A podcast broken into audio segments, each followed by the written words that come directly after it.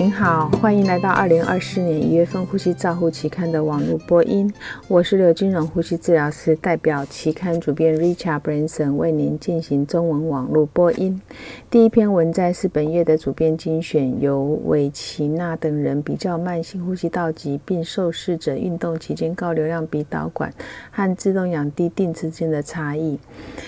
十名受试者被随机分配在不同的氧气治疗方式，主要结果是观察运动后的伯格式评分；次要的结果是观察运动耐力的时间以及呼吸困难和氧合状态。他们发现，在缓解呼吸困难系统疾病受试者呼吸困难和提高运动耐力方面，自动氧滴定优于固定氧流量。经鼻高流量鼻导管加入自动氧滴定则没有影响。Hill 等人评论指出，虽然自动氧滴定并没有减少呼吸困难，但是耐力穿梭步行测试的时间增加了五十 percent 以上。他们建议未来的研究应该集中在设备的好处以及它的方便性的基转。第二篇文摘是哈布雷希特等人进行创伤受试者非计划性拔管的回顾审查，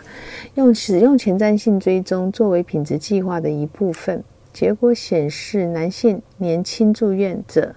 ICU 住院时间较长者，非计划性拔管的比率比较高。造成非计划性拔管的因素包括病人、机械通气和病因。非计划性拔管随着教育和事件追踪而减少，自拔管和以较少的负面结果是相关的。Baker 跟论子等讨论了预防非计划性拔管的重要性，并且评论报告品质措施结果和方法。他们同意哈布雷希特的等人的观点，又是采用了统计过程制控制图。以及及时审查反馈相结合，及时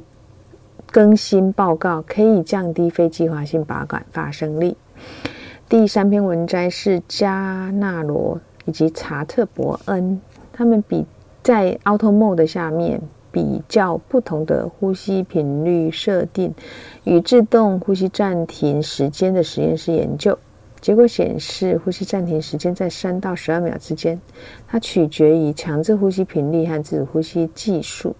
这些值在预期值的两 percent 以内。他们还发现，自动呼吸模式自动模式是允许自主呼吸频率低于预期值。勒图尔诺和欧克勒。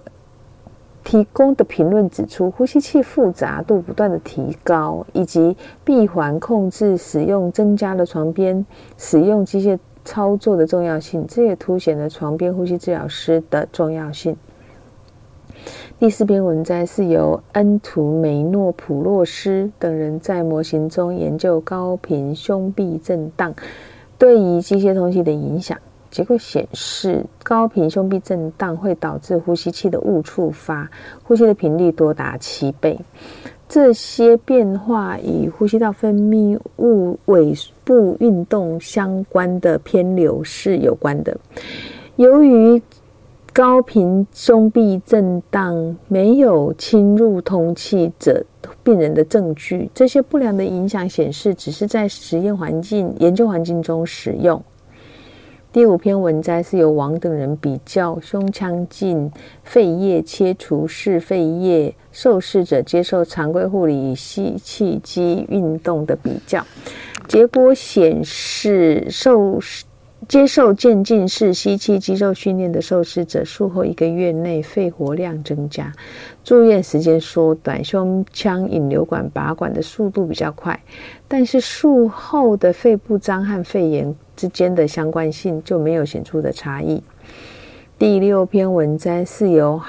哈拉塞等人对于 COVID-19 和 ARDS 受试者回顾的研究，他们确定在插管率以及在插管的相关因素。本研究采取单中心，共有一百一十四名受试者，在插管率为三十二 percent。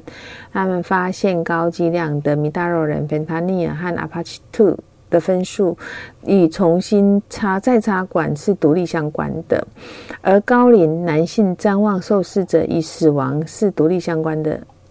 第七篇文摘是由 Berlinsky 跟 Wills 在实验室进行雾化药物经由肺内振动通气 （IPV） 与侵袭性通气的成效比较。他们改变测试肺的顺应性、呼吸类型、气管插管的尺寸以及 IPV 的设定，透过气管导管尖端收集到的气体来测量沙丁胺醇的输送，并且透过分光法测定它的定量。沙丁胺醇输送主要的因素是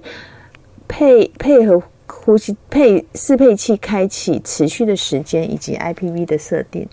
所以他们的结论是雾化器输送效率低下，在使用 IPV 时不不应该依赖雾化药物的输送。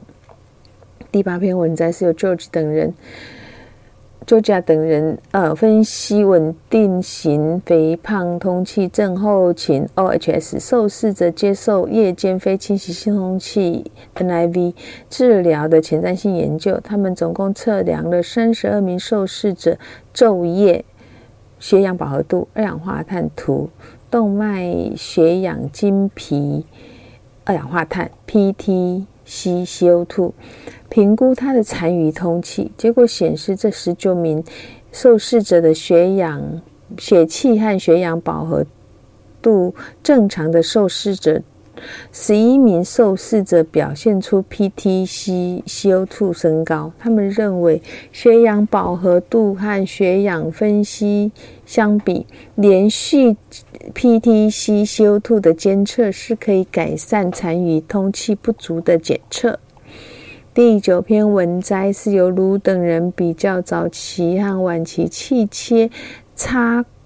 气切数的差异的回顾型研究。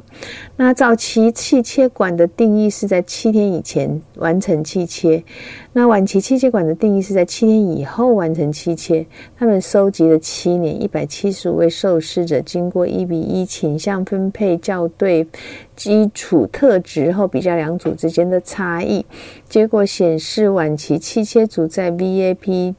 镇静剂相关住院期间，无镇静剂使用的天数、无呼吸器使用的天数、无加护病房的天数，都比早期接受气切组来的高。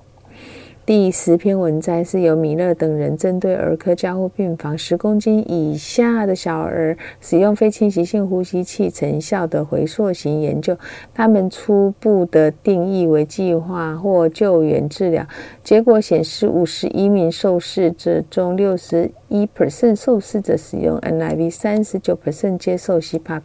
一半已接受了计划性拔管后的。呼吸支持，救援组酸血症组 FL2 需求较高，通气设定较高，体细胞近红外光谱较低者，它的插再插管率是比较高的。第十一篇文章是由兰布里诺斯等人分析助咳嗽辅助机 MIE 线上教育课程对护理人员信心能力的影响。该教育材料回顾了论理论和实验的部分，预计六小时才能够完成。物理治疗师被随机分派到接受。教育的干预组或未就就接受教育的对照组，他们使用视觉模拟量表 VAS 进行机械基础以及干预后的问卷，主要的结果是对于处方和信心在 MIE 使用的信心。结果显示，实证导向的线上教育课程是可以提高人们对于 MIE 的使用的自信度。第十二篇文摘是由莫拉诺、弗朗格等人在海拔高度八千五百英尺的医院接受比较这个呃 COVID-19 ARDS 病人接受 High High f l o s a l Cannula 受试者的前瞻性世代研究。研究人员在整个治疗的过程中评估 High f l o s a l Cannula 设定和氧气体的交换，结果显示海拔。地区 ROX index 大于四点八八，可作为 H high fluorouracil 失败的因子。入院时 FiO2 升高大于八十 percent，与插管需要有关。他们建议修改海拔，在高海拔的环境下要修改它的 ROX index。第十三篇文摘是由洛佩斯·德诺瓦斯等人使用电阻抗断层扫描来比较 COVID-19 和 ARDS 受试者 PEEP 低定的方法的简短报告。第十四篇文章是由乐如石等人提供血氧计品牌对 SpO2 目标和氧气流量要求影响的简短报告。每个品牌的血氧计偏差大小、皮肤肤色引起的偏差都差不多，可以显著的增加氧输送量，维持相同的 SpO2 的目标。第十五篇文摘是由佛雷塔斯多斯桑托斯分析间质性肺病介入自我管理系统的回顾性文章。第十六篇文摘是由考尔汉里撰写如何进行随机对照试验的文章。第十七篇文章是由米勒撰写从摘要到手稿的文摘。以上是二零二四年一月份《呼吸照护期刊》的中文网播，由中国医药大学附设医院呼吸治疗科刘金荣呼吸治疗师的翻译与播音，朱阿成呼吸治疗师的修稿与审稿。如果您想进一步的了解原文的内容，或者是过去的议题，请您上美国呼吸照护期刊网站 www 点 r c g o u r n a l 点 c o m。你也可以借由网络的订阅，自动收到未来的网络播音议题。谢谢您的参与，再见。